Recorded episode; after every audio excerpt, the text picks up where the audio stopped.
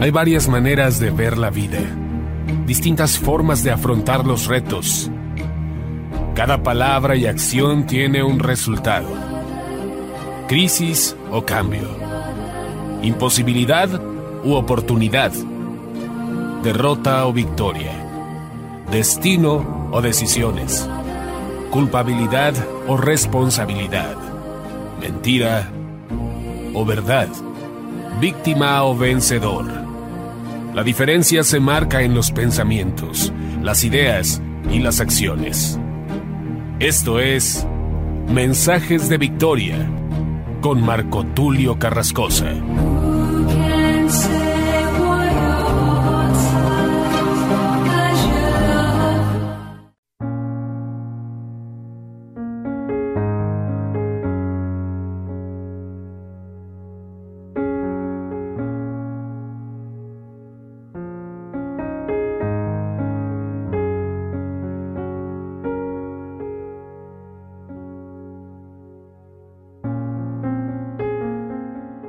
Bendiciones a todos. Qué alegría poderles saludar nuevamente a través de la radio, a través de internet y poder llegar hasta ustedes para compartirles el poderoso mensaje de la palabra de Dios. Hoy estoy muy contento de compartirles el episodio número 14 de la serie Los frutos del Espíritu Santo.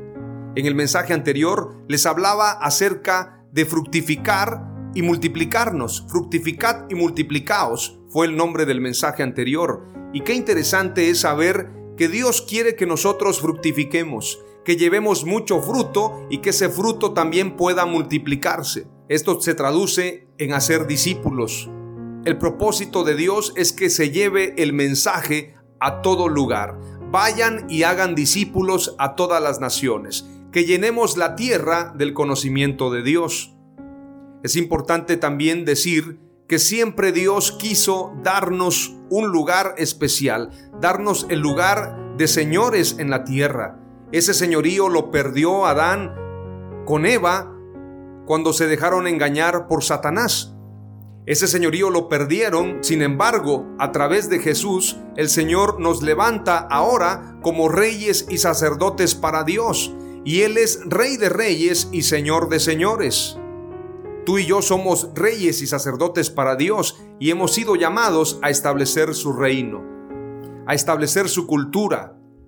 Fructificar tiene que ver con dar frutos conforme al Espíritu Santo. Multiplicarnos tiene que ver con que la enseñanza se multiplique, que los discípulos se multipliquen, que el mensaje se lleve a todo lugar, que crezcamos en fe y en número como la iglesia primitiva.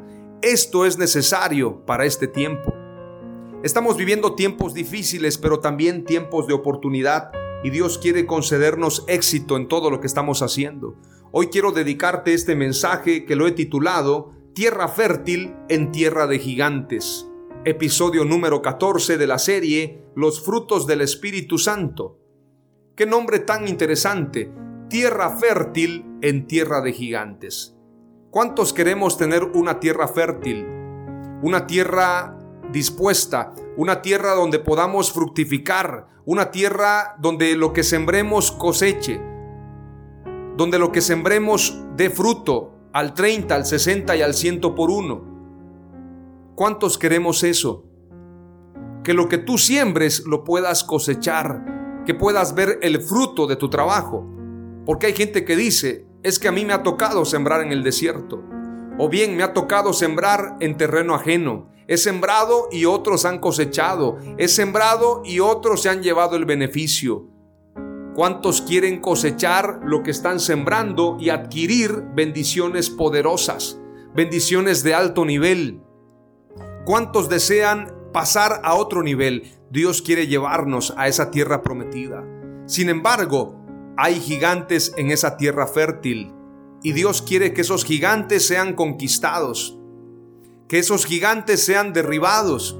Para eso tú y yo tenemos que trabajar con un enfoque espiritual, con un enfoque conforme al reino de Dios. Tenemos que tener un espíritu diferente, un espíritu valiente.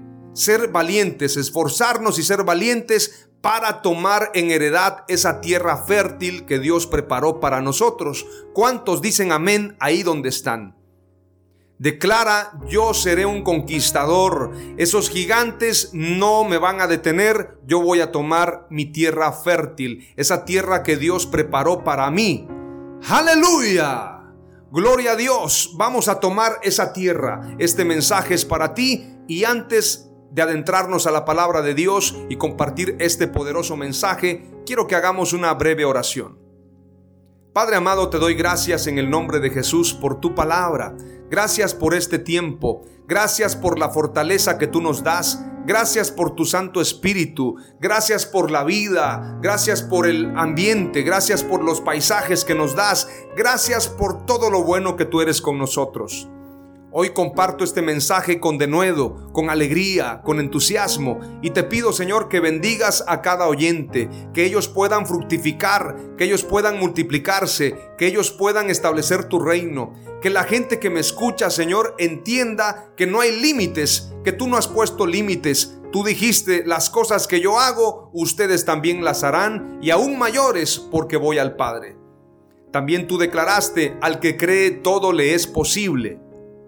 Y el que tiene fe, te agrada, Señor. El que tiene fe, conquista tu corazón. Pero el que no tiene fe es imposible que te agrade. Por lo tanto, es más fácil creer. Es mejor creer que ser incrédulos. Bienaventurados los que no vieron y creyeron. Señor amado, te pedimos que nos aumentes la fe y que podamos conquistar en el nombre de Jesús.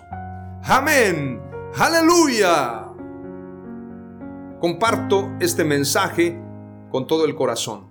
Vamos a ir rápidamente a lo que dice la escritura en el libro de números capítulo 13. Voy a compartirte exactamente tres palabras clave. Vamos a darle lectura y este pasaje tiene concordancia con Deuteronomio capítulo 1, verso 19 al verso 33. Voy a darle lectura y deseo con todo mi corazón que seas edificado poderosamente. Dice la palabra de Dios. Y Jehová habló a Moisés diciendo, Envía tú hombres que reconozcan la tierra de Canaán, la cual yo doy a los hijos de Israel. De cada tribu de sus padres enviaréis un varón, cada uno príncipe entre ellos. Y Moisés los envió desde el desierto de Parán conforme a la palabra de Jehová, y todos aquellos varones eran príncipes de los hijos de Israel. Voy a mencionarlos, aunque la escritura siempre nos va a dar mayor realce mayor preponderancia para Josué y Caleb, pero hay otros diez que iban también en ese grupo de espías. Sin embargo, la historia siempre ha de recordar a los campeones, a los que conquistan, a los que no tienen temor, a los que van más allá de sus límites, más allá de sus temores.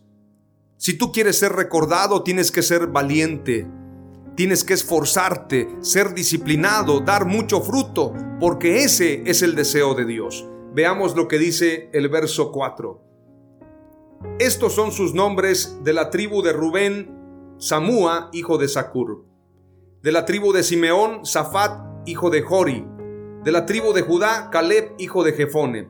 De la tribu de Isaacar, Igal, hijo de José.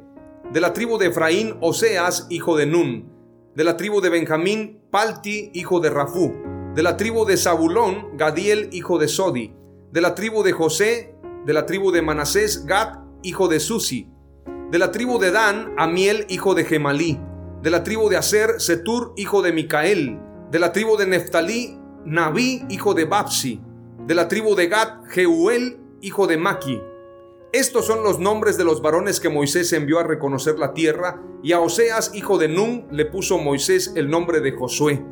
Es decir, que el nombre de Josué lo escogió Moisés. Qué interesante esto, porque Josué sería el sucesor de Moisés. Moisés le pone nombre a ese discípulo que va a conquistar aún más que Moisés. Moisés conquistó tres reyes, sin embargo Josué conquistó a 31, diez veces más. Las cosas que yo hago, ustedes harán y aún mayores, dice la escritura, porque Dios quiere que tú y yo seamos mejores, que nuestras generaciones sean mejores cada día, que vayamos de gloria en gloria, de aumento en aumento, que lleguemos a la unidad de la fe de un varón perfecto, que seamos perfeccionados en Jesús. Aleluya. Dice el verso 17. Los envió pues Moisés a reconocer la tierra de Canaán, diciéndoles, Subid de aquí al Negev y subid al monte, y observad la tierra como es, y el pueblo que la habita, si es fuerte o débil, si poco o numeroso. ¿Cómo es la tierra habitada, si es buena o mala? ¿Y cómo son las ciudades habitadas, si son campamentos o plazas fortificadas? ¿Y cómo es el terreno, si es fértil o estéril? Si en él hay árboles o no.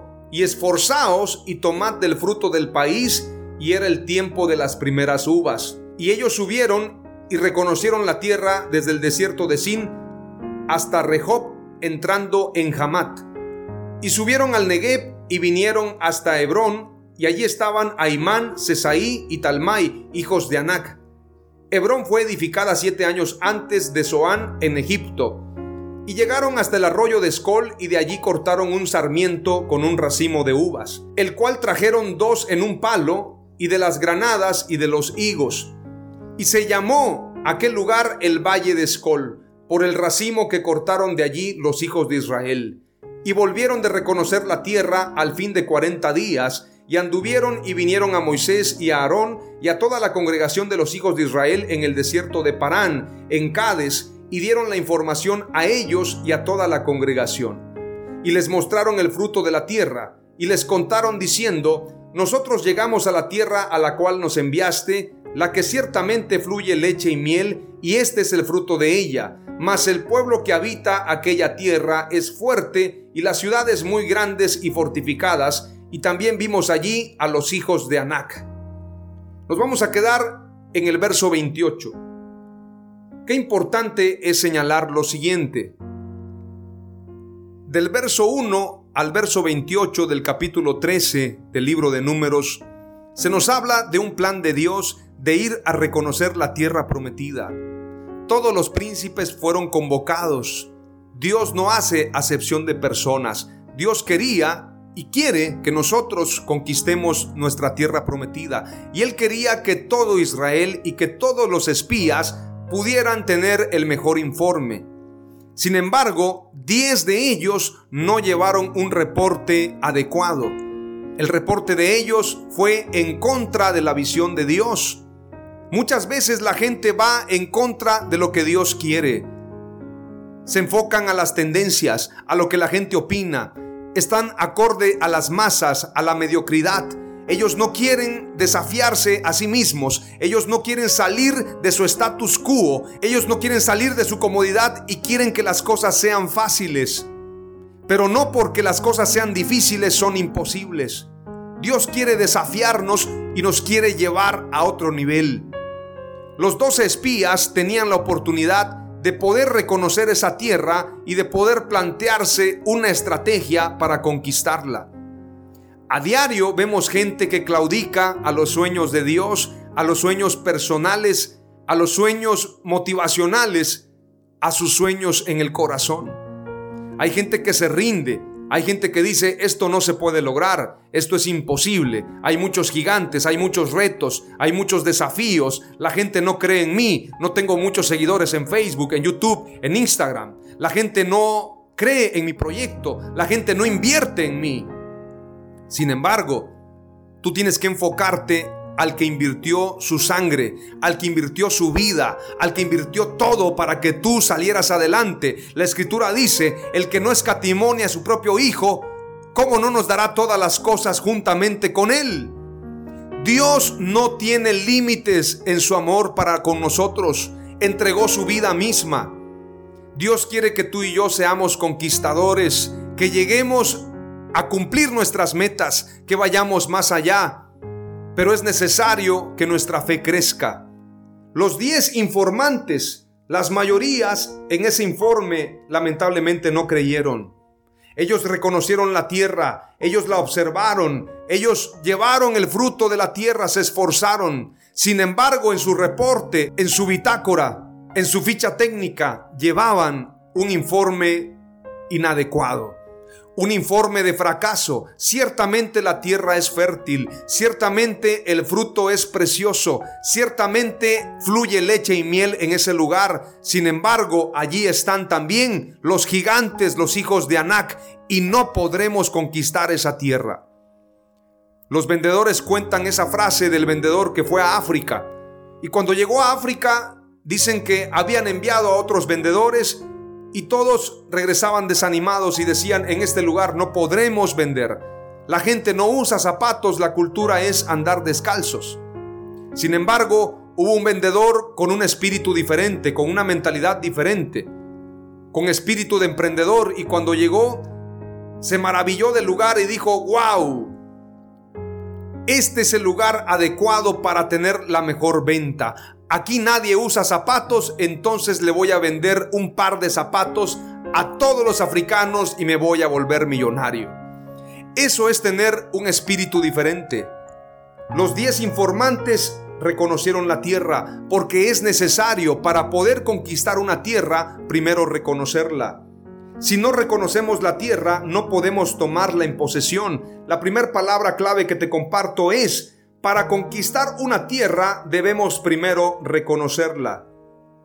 Ahora es importante la segunda palabra clave. Los que entraron a esa tierra tuvieron un informe inadecuado.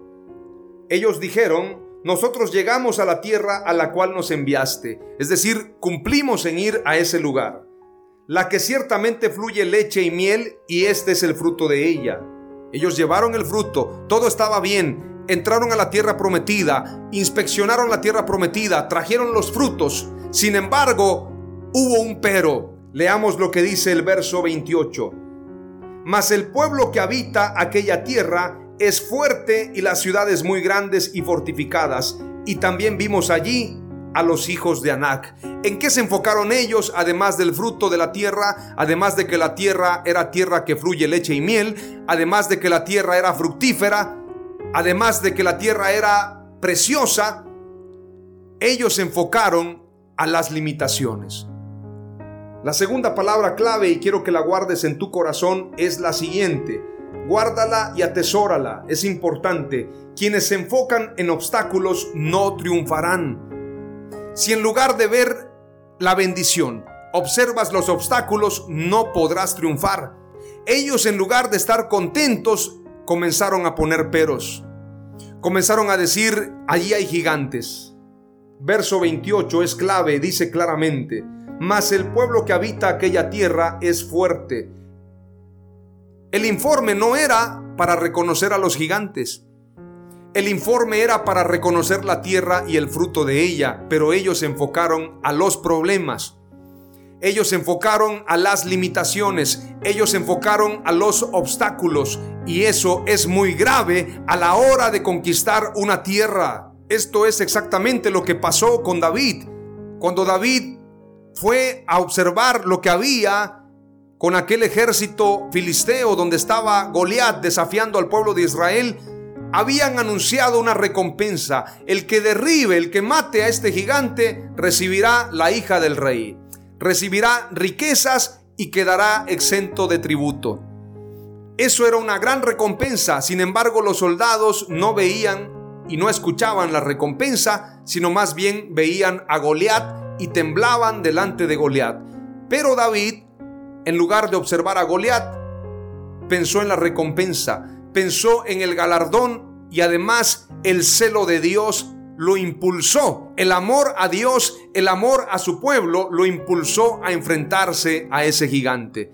Porque es una verdad y es una realidad que el amor echa fuera el temor.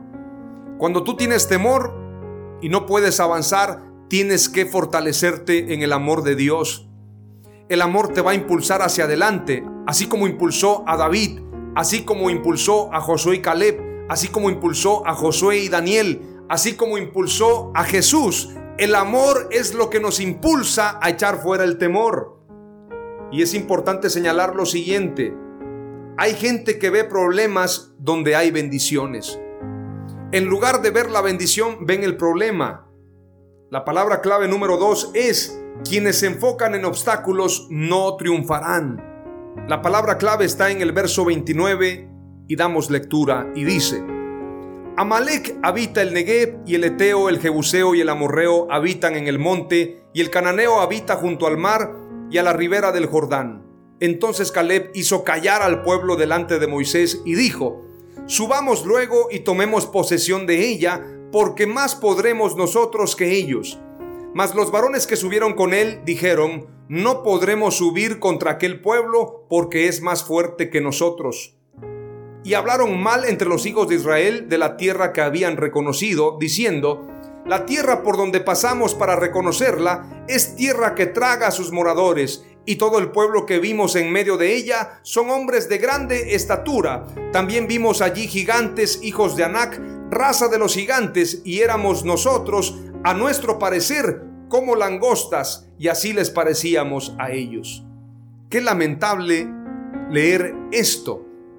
La mala declaración, el mal informe, las palabras mediocres de los diez que no entraron a la tierra prometida.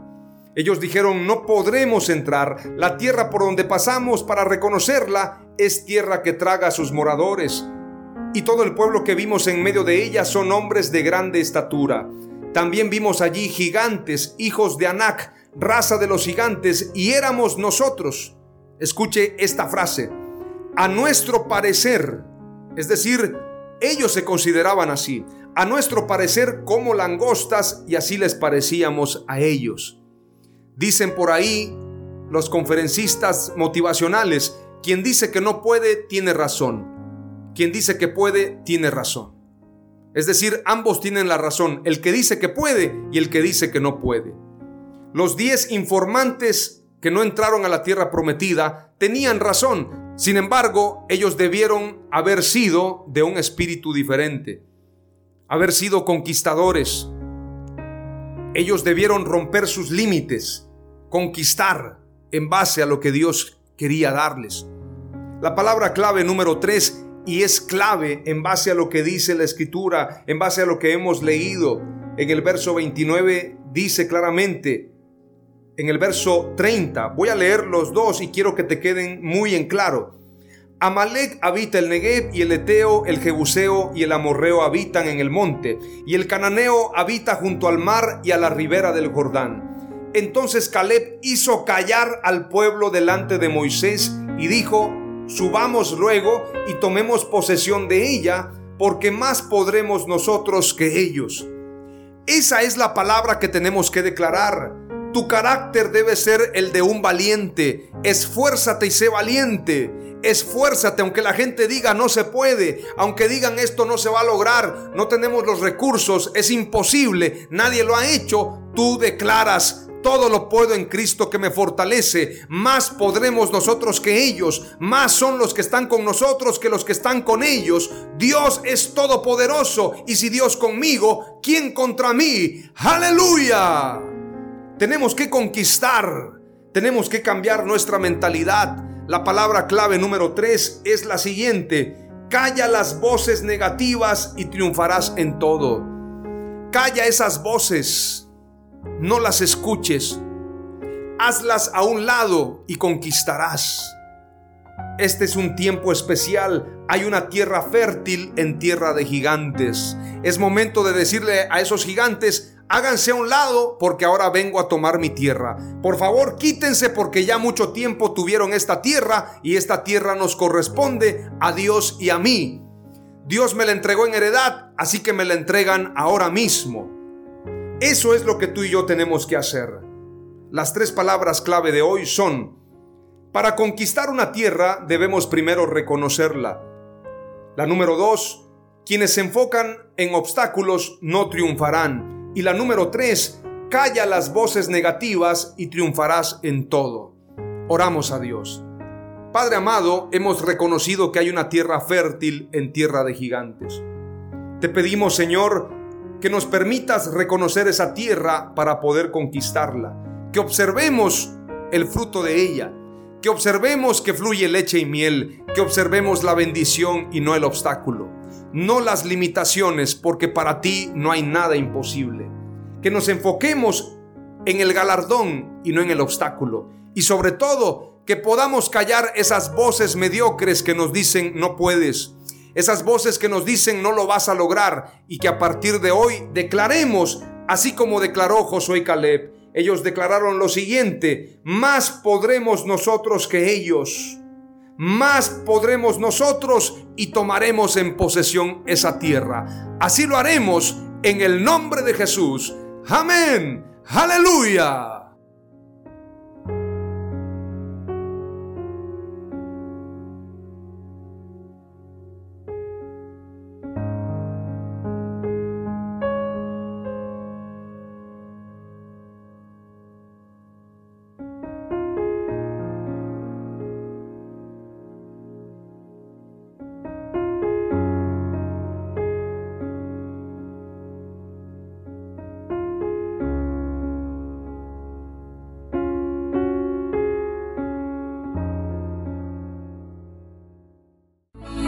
Esto fue Mensajes de Victoria con Marco Tulio Carrascosa. Gracias por escucharnos y seguirnos en nuestras redes sociales. Si deseas invitarnos a tu ciudad, escríbenos por inbox o al WhatsApp 961 66 882 99 961 66 882 99.